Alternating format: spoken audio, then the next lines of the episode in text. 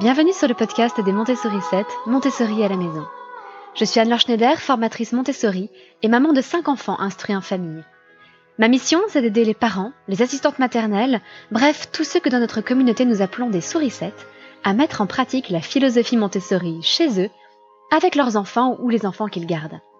Dans ce podcast, nous parlerons donc de pédagogie Montessori, mais aussi de discipline positive, d'instruction en famille, ce que l'on appelle aussi l'école à la maison, de co-schooling et de bien d'autres choses encore. Il y a quelque temps, quelqu'un m'a laissé ce commentaire sur Apple Podcast, en mettant un avis au passage, en mettant 5 étoiles, des conseils utiles pour la vie quotidienne. Merci Anne-Laure pour ces conseils précieux. Hâte d'écouter ta vision de la gestion du fameux Terrible Two et les crises de l'enfant durant cette période. Alors effectivement, c'est quelqu'un qui, m'avait envoyé par ailleurs un petit message pour me demander des conseils, des idées sur la gestion de cette tranche d'âge fatidique, le Terrible Two. En effet, c'est un âge où il y a souvent beaucoup de crises de colère, voire des crises de violence chez les bambins. Et on se dit parfois qu'une fois que l'enfant aura 3 ans, tout se passera mieux. Mais vu les différentes appellations qui circulent dans, euh, dans la culture populaire, le Terrible Two, le Terrifying Three, le Freaking Four, euh, voire des choses encore un peu plus euh, vulgaires ou moins plaisantes, Bien, on se dit qu'on n'est pas sorti de l'auberge et que non, passé trois ans, on a encore ces difficultés face aux crises de colère et aux crises de violence. C'est un moment où parfois notre enfant se met à pousser des hurlements, à trépigner, à se frapper la tête contre le sol, ou à faire preuve de violence envers les autres en les mordant, en les tapant, en les poussant. Et ça rend les, conditions de vie très difficiles. Ça rend les relations très difficiles, évidemment, entre nous-mêmes et notre enfant, puisque nous n'arrivons plus à, avoir une relation apaisée. Euh, ces colères viennent nous pourrir la vie. Mais ça vient aussi euh, envenimer les relations avec nos amis et les enfants de nos amis. En particulier les crises de violence. Parce qu'encore les crises de colère, euh, c'est pénible, mais on peut plus facilement passer au-dessus et les accepter, en particulier chez les enfants des autres. Mais lorsqu'un enfant fait preuve de violence avec d'autres enfants, eh bien, il est parfaitement naturel que les autres enfants n'aient plus envie de jouer avec lui. Et ça complique, comme je le disais beaucoup, les relations entre les adultes, entre les parents des différents enfants concernés. Les parents d'enfants qui tapent, qui mordent, qui poussent sont souvent très gênés à l'idée d'inviter d'autres familles, de retrouver d'autres enfants. Alors évidemment, je ne vous parle pas dans ce moment avec le confinement, mais parlons d'une vie normale, dans une époque normale, euh, eh bien forcément, si notre enfant fait preuve de violence, nous allons hésiter à inviter d'autres petits copains à la maison. Et inversement, si notre enfant a déjà fait preuve de violence avec certains de ses copains, eh bien il est évident qu'il sera beaucoup moins invité. Et forcément, c'est une souffrance pour l'enfant et une souffrance pour nous derrière en tant que parents. Mais pourquoi spécialement à ces âges-là on dit parfois que ça commence dès 18 mois, 2 ans, 3 ans, 4 ans. Que se passe-t-il dans cette tranche d'âge qui déclenche ces crises de colère et de violence à répétition? Certains parlent de caprice, mais c'est quelque chose que euh, je voudrais évacuer tout de suite. Un caprice impliquerait que l'enfant est conscient de ce qu'il fait et qu'il décide de se mettre en colère ou de se montrer violent dans un but bien précis. Or, un enfant à cet âge-là, on parle d'enfants entre 2 et 4 ans, n'est absolument pas capable de se projeter ainsi dans la tête des autres et encore moins de les manipuler. Surtout pas à 2 ans. Alors bien sûr, nous pouvons avoir cette impression. Pourquoi? Parce que notre enfant voit ce qui nous fait réagir et il adapte son comportement en fonction, mais pas de façon consciente, manipulatrice. C'est une réaction profondément instinctive. Si notre enfant retire de notre comportement un avantage, un avantage que nous, nous avons parfois du mal à discerner, mais qui pour lui est un avantage, eh bien, il va reproduire le comportement qui a donné lieu à cet avantage. Et en quelque sorte, nous entraînons nos enfants à adopter certains comportements.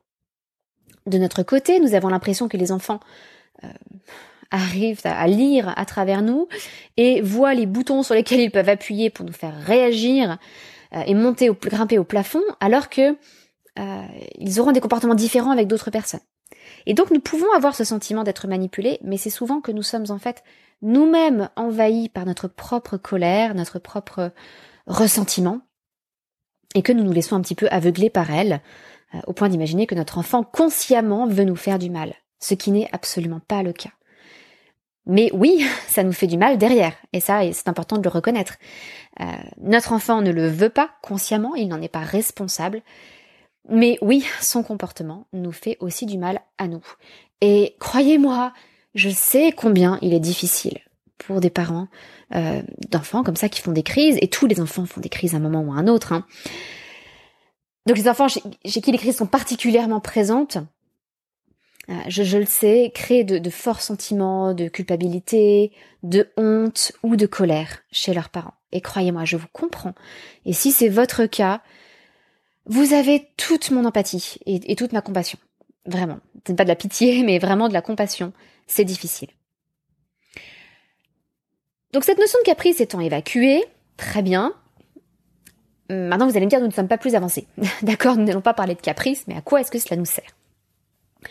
Eh bien, il faut commencer par comprendre d'où viennent ces crises. Alors, bien entendu, aujourd'hui, dans ce podcast, je vais devoir m'en tenir aux raisons les plus communes et aux raisons les plus générales qui font qu'un enfant vit une crise à un moment donné. Parce que chaque crise est unique et souvent il est très délicat d'en comprendre les véritables causes. C'est quelque chose que nous faisons souvent dans l'accompagnement à la parentalité et à l'UF Montessori, lors de nos réunions par webcam. Des mamans se exposent leur situation, exposent euh, des choses qu'elles ont vécues avec leur enfant et qu'elles trouvent euh, difficiles à vivre, avec lesquelles elles ont des difficultés. Et nous nous posons ensemble différentes questions pour faire émerger les raisons profondes du comportement de l'enfant. Alors c'est souvent surprenant, euh, on est souvent surpris des conclusions auxquelles on parvient. Parce qu'en tant que parent, on se retrouve facilement avec des œillères vis-à-vis de nos enfants, où on a des points morts, des choses que l'on ne perçoit pas, ou pas bien, et nous n'arrivons pas forcément à nous poser les bonnes questions. Alors que l'intelligence collective du groupe aide à explorer de nouvelles pistes. Ça nous donne de nouvelles solutions à essayer et de, euh, nouvelles possibilités à envisager. Donc évidemment, ça n'est pas quelque chose que nous pouvons faire ici, mais je vais tenter de vous donner quelques grands axes qui s'appliquent à à peu près toutes les, toutes les situations de crise et qui vous apporteront quand même des éléments de réponse généraux avant de chercher plus en avant, euh, plus en profondeur, les raisons profondes du comportement de votre enfant. Il y a, vers cet âge-là, deux grandes raisons à ces crises de violence euh, liées au développement, enfin, ces crises qui sont liées en fait au développement normal de l'enfant. J'insiste un instant là-dessus. Il s'agit bien d'un développement normal de l'enfant. Et c'est pour ça que je dis que tous les enfants, à un moment ou un autre, passent par des crises. Ces crises peuvent être plus ou moins fréquentes, plus ou moins fortes, plus ou moins violentes.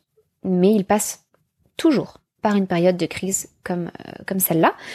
À nous d'essayer de faciliter les choses et de faire en sorte que ces crises ne se reproduisent pas trop souvent ou trop fortement.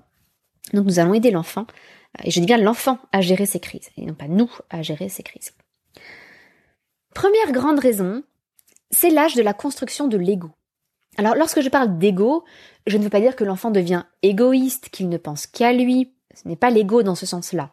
Mais simplement l'ego euh, dans le sens où l'enfant doit construire sa propre personne, sa propre personnalité, et comprendre qu'il est distinct de ses parents. Au départ, le très très jeune bébé ne se perçoit pas séparément de sa maman, principalement, euh, qui est la première figure d'attachement pour des raisons physiologiques euh, évidente. Donc, quand l'enfant a la chance euh, d'avoir sa maman et sa maman biologique dès la naissance, il y a des raisons physiologiques qui font que l'enfant se perçoit comme étant lié à sa mère.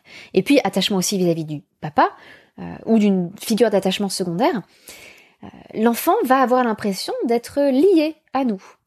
Au départ, il a l'impression, même, du moins c'est ce que nous imaginons au vu de son comportement, de ne faire qu'un seul corps avec nous. Et puis, petit à petit, l'enfant va donc construire son ego, comprendre qu'il est une personne distincte de nous, et cela passe par la prise de décisions qui vont impacter sa vie. Par exemple, euh, la décision de se déplacer à tel endroit, la décision de s'habiller de telle façon, la décision euh, de boire de l'eau, la décision de parler, de chanter, toutes ces petites décisions du quotidien. Et plus l'enfant va prendre des décisions, plus il va construire sa personnalité. C'est quelque chose de parfaitement naturel, mais forcément, si l'enfant commence à prendre des décisions pour lui-même, à un moment ou à un autre, il va rentrer en conflit avec notre propre pouvoir de décision. Parfois, nous ne serons pas d'accord. Parfois pour de bonnes raisons, parfois pour de mauvaises raisons, c'est un autre débat, mais dans tous les cas, puisque nous sommes deux personnes différentes, euh, je parle d'un adulte et d'un enfant, d'un bambin, eh bien nous allons avoir, à un moment ou un autre, des décisions qui sont différentes. Et il va falloir euh, arriver à un accord, un compromis, euh, une décision finale. et parfois, ce n'est pas la décision de l'enfant qui va l'emporter. Mais forcément, pour l'enfant qui se construit, c'est très frustrant. C'est extrêmement frustrant parce que jusque-là, euh, nous répondions à chacun de ses besoins. Si notre enfant, euh, notre tout petit bébé pleure, nous allons le nourrir euh, ou le coucher, enfin répondre à son besoin du moment. Nous allons essayer de comprendre son besoin et de nous y adapter. Mais là, si l'enfant exprime d'autres choses, par exemple, non, je ne veux pas mettre mon pull, alors que pourtant il fait 2 degrés dehors, eh bien, nous n'allons pas être d'accord. Nous allons lui demander de mettre un pull. Et forcément, il va y avoir un conflit. Donc il est naturel que des crises de colère, des crises de violence, des crises de frustration interviennent dans ces moments-là à cause de la construction de l'ego. Le deuxième grand point, encore une fois lié au développement parfaitement naturel de l'enfant, est lié à la construction du cerveau. Alors à ce sujet, je vous recommande fortement un, livre que j'aime beaucoup, euh, qui s'appelle en anglais The Whole Brain Child, qui est un jeu de mots que j'aime beaucoup parce que euh, il fait référence au poulet élevé exclusivement au grain, ce qu'on appelle le whole grain chicken. Et là, c'est un jeu de mots avec the whole brain child, qui est donc non pas l'enfant élevé au grain, mais l'enfant dont le cerveau est pleinement intégré. Euh, les auteurs sont Daniel Siegel et Tina Payne Bryson et vous trouverez les, ces noms, cette référence de livre dans les notes de ce podcast. Donc comme ça, vous aurez euh, tous les éléments pour retrouver ce livre s'il vous intéresse. Le titre en français, c'est Le cerveau de votre enfant. il est très intéressant pour comprendre justement comment se construit le cerveau de l'enfant et pourquoi il y a des crises comme celle-là. Eh bien, entre 2 et 4 ans, la construction du cerveau n'est absolument pas achevée. C'est simple, le cerveau finit de se construire vers 25 ans. Donc on en est encore loin. Mais plus précisément, parce que bon, le cerveau est quand même... Euh, il y a beaucoup moins de différence entre le cerveau d'un enfant de 10 ans et d'un jeune adulte de 25 ans qu'entre le cerveau d'un bébé de 6 mois et d'un enfant de 4 ans. Vers cet âge-là, euh, une partie du cerveau est déjà bien développée. Euh, le cerveau grandit au fur et à mesure de la croissance de l'enfant mais pas forcément au même rythme que la croissance de l'enfant. Je m'explique. Euh, il y a une théorie qu'on appelle triunique du cerveau. Un cerveau en trois parties qui communiquent, évidemment, qui ne sont pas complètement distinctes comme on l'entend parfois. Euh, ce sont vraiment des parties euh, qui représentent des zones où certaines choses ont, principalement lieu, mais tout est bien plus compliqué et tout est totalement interconnecté dans le cerveau.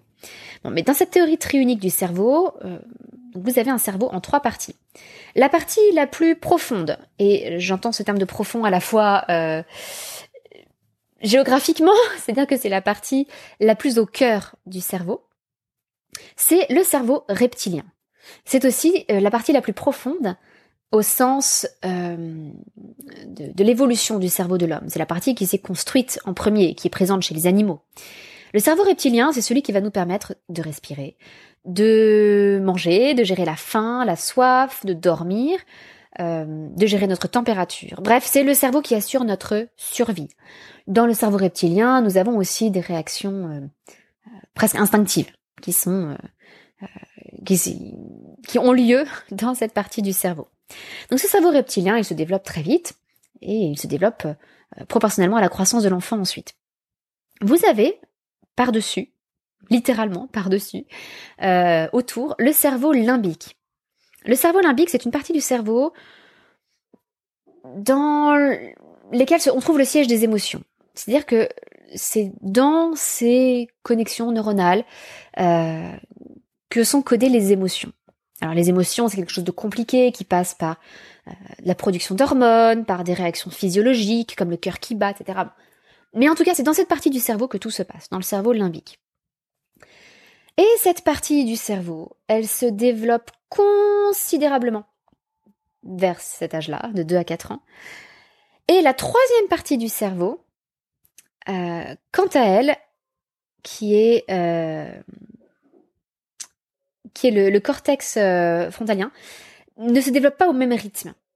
Et c'est comme si elle était beaucoup plus petite, proportionnellement à la tête de l'enfant, que le cerveau limbique dans cette tranche d'âge-là, entre 2 et 4 ans.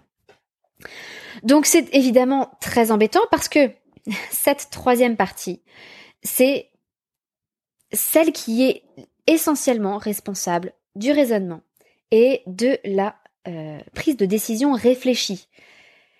Ce n'est pas un hasard si on parle de l'âge de raison vers 6 ou 7 ans. C'est parce que cet esprit rationnel, il se développe tard chez l'enfant. Et du coup, l'enfant se retrouve débordé par ses émotions. En fait, il se retrouve débordé par euh, ses... Euh, il, se retrouve débordé par, euh, par toutes ces émotions sans pouvoir faire agir l'esprit rationnel dessus. Alors cette partie du cerveau liée à la prise de décision, elle se situe vraiment tout en haut du cerveau, en particulier la zone juste derrière le front. Et euh, voilà, dans ce, qu'on appelle le, néocortex.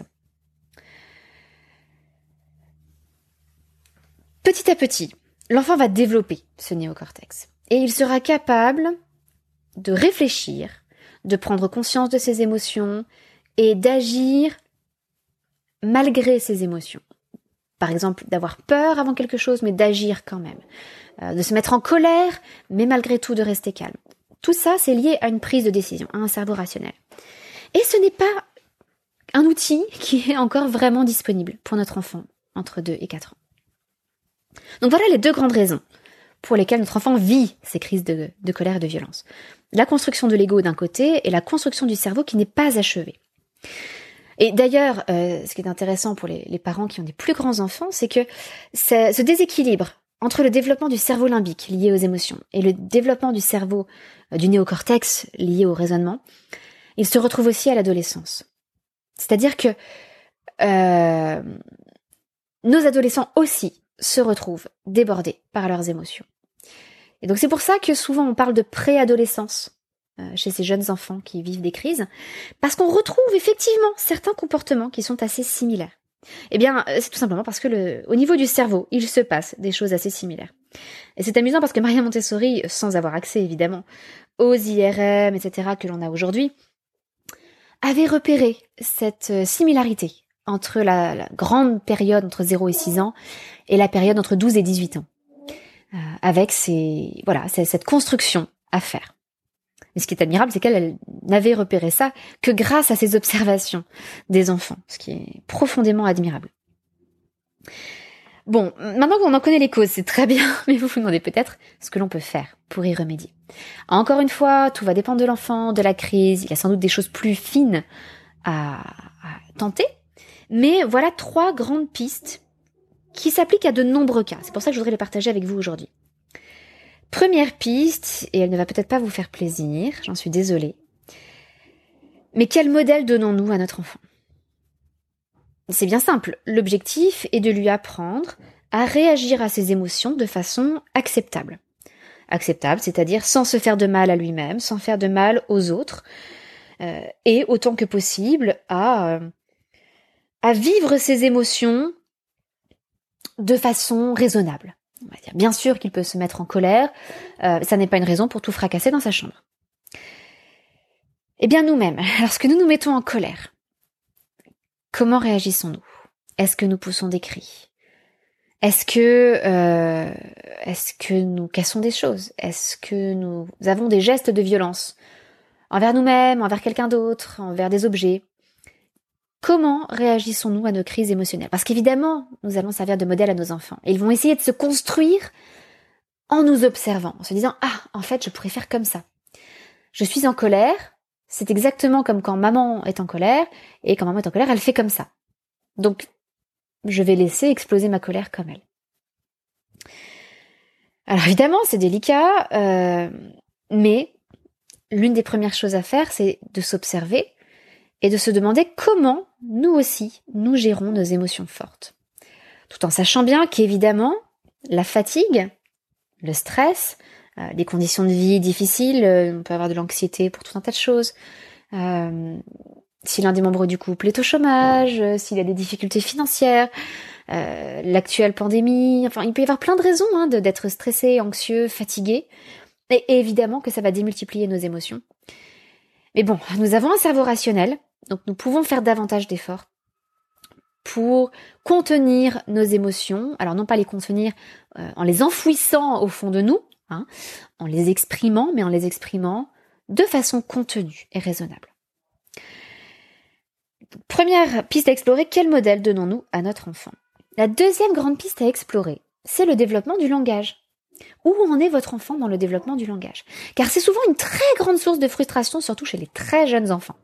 On parle du Terrible Two qui commence à 18 mois, mais souvent les enfants ont plein de choses à exprimer et ils n'ont pas les moyens de l'exprimer. Ils aimeraient parler, mais ils n'y arrivent pas, ils n'arrivent pas à prononcer les mots, ils n'ont pas le vocabulaire, on ne les comprend pas. Donc c'est extrêmement frustrant. Et souvent, la violence intervient justement quand on n'a pas les mots pour exprimer ce qu'on ressent.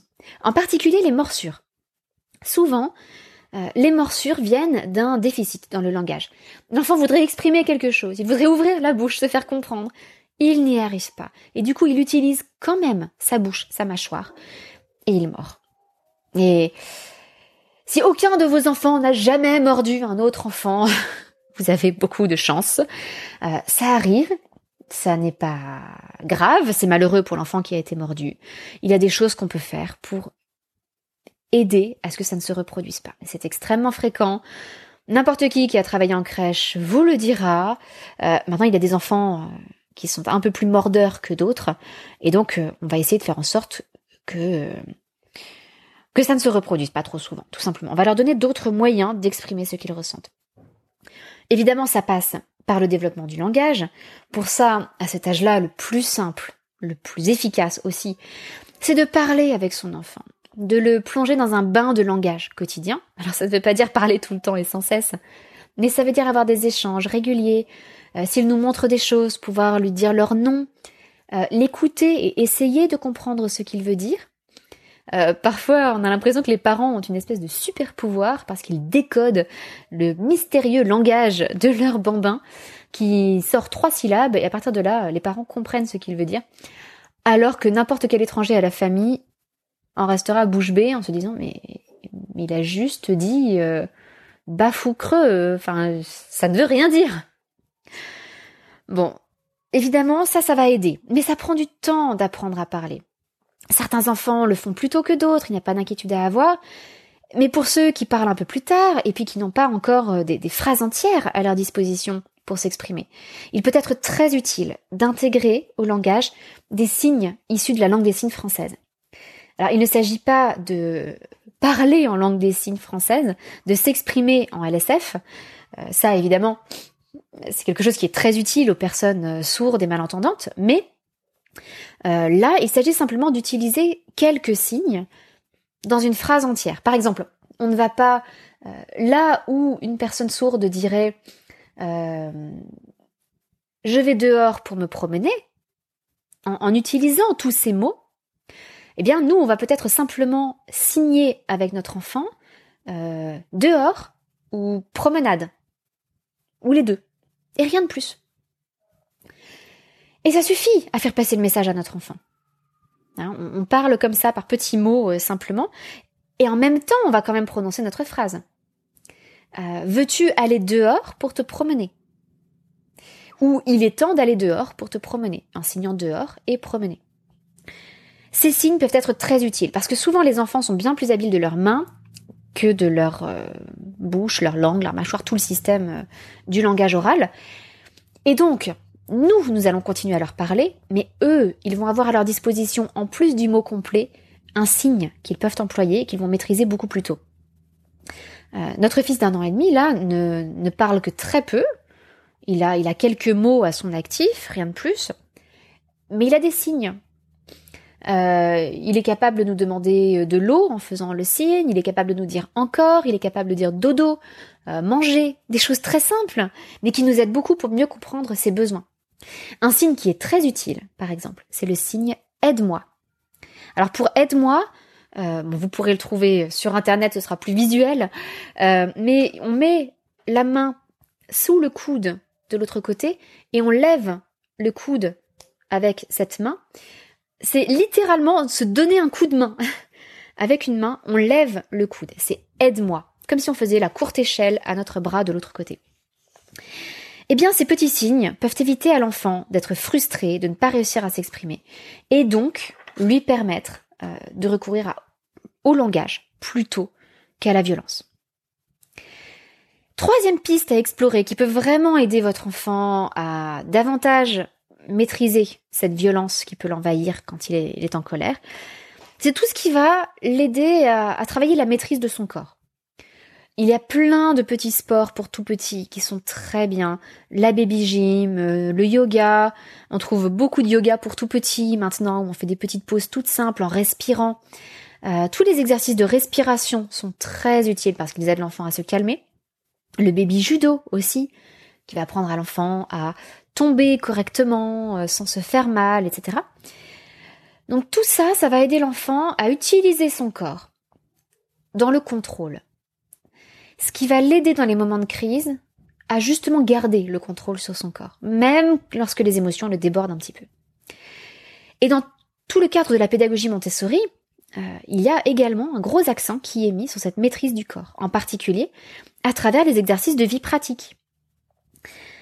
L'enfant, par exemple, va s'entraîner à marcher sur la ligne, en faisant différents types de pas, en marchant à petits pas de fourmi, pieds, euh, les pieds collés l'un contre l'autre, euh, et, rien que marcher sur la ligne, ça impose une grande concentration à l'enfant et un travail sur la maîtrise de son corps. Mais tous les exercices de vie pratique travaillent d'une manière ou d'une autre la motricité de l'enfant. Motricité plutôt globale, motricité plutôt fine, mais elles invitent l'enfant à prendre le contrôle sur son corps, à le diriger avec grâce, avec délicatesse. Euh, voilà, c'est le travail de la maîtrise et du contrôle. Donc si vous en avez l'occasion, n'hésitez pas à proposer à votre enfant, qui peut se mettre facilement en colère, toutes sortes d'exercices de vie pratique. Laissez-le bouger, laissez-le utiliser son corps, euh, et petit à petit, il arrivera d'autant mieux à le contrôler. Alors il y a bien d'autres choses que l'on peut faire. Je vous récapitule ces trois grandes pistes. Avant tout, quel modèle donnons-nous à notre enfant Et réfléchir donc à notre propre comportement? Deuxièmement, comment peut-on l'aider au niveau du développement de son langage pour s'exprimer par des mots plutôt que par la violence? Et enfin, que peut-on faire pour l'aider à maîtriser son corps? D'autres pistes que je vous lance un petit peu en vrac et sur lesquelles je reviendrai peut-être un jour dans un autre podcast, mais bon, je ne peux pas faire des podcasts d'une à deux heures. On peut prendre sa voix de commentateur sportif et commenter euh, ce qui arrive à l'enfant. Oh, on dirait que tu es en colère. Euh, ton frère t'a pris le ballon des mains et j'ai l'impression que tu voulais le conserver. Voilà, on peut commenter ainsi les événements. Il y a aussi plein de petits exercices que l'on peut faire pour aider le néocortex de notre enfant à se développer. On peut l'aider à se projeter, euh, se projeter dans l'avenir, utiliser son imagination, développer sa conscience de soi. Bon, si vous avez le temps de lire le cerveau de votre enfant, vous aurez aussi plein de pistes dedans que je n'ai pas particulièrement explorées dans ce podcast aujourd'hui. Euh, je devrais bien peut-être faire un épisode entier sur ce livre parce qu'il est très intéressant. Et euh, comme je vous le disais, j'y reviendrai peut-être une autre fois. Par ailleurs, si vous avez, si vous ressentez le besoin d'être un peu plus guidé et de pouvoir exposer vos situations pratiques, euh, concrètes et quotidiennes avec votre enfant, qui vont peut-être au-delà de ces, de, ces causes les plus fréquentes aux crises de, de violence, eh bien, je vous invite à rejoindre l'accompagnement à la parentalité et à l'IUF Montessori. Même si vous ne pratiquez pas l'instruction en famille, on a un certain nombre de familles qui sont là uniquement pour l'aspect parentalité. Et vous y trouverez largement votre compte parce que deux fois par mois, euh, on a ces fameuses rencontres par webcam interposées dont je vous parlais, où on peut échanger quasi face à face avec moi-même évidemment, mais aussi avec les autres membres de l'accompagnement. Et les deux autres semaines du mois, donc deux fois par mois également, il y a des salons de discussion où euh, les membres de l'accompagnement peuvent échanger entre elles, euh, sans ma présence, donc ce qui peut aussi euh, alléger un petit peu la conversation, libérer un peu la parole. Euh, et il y a bien sûr un groupe Facebook également d'entraide où chacune peut exposer sa situation et récolter des idées, des conseils ou simplement de bonnes questions à se poser de la part de tout le groupe. Je crois profondément en l'intelligence collective et qu'on avance beaucoup plus facilement ensemble que tout seul. Voilà pour aujourd'hui, je vous dis à très bientôt, à la semaine prochaine, pour un nouvel épisode. À bientôt, votre petite sourisette, Anne-Laure.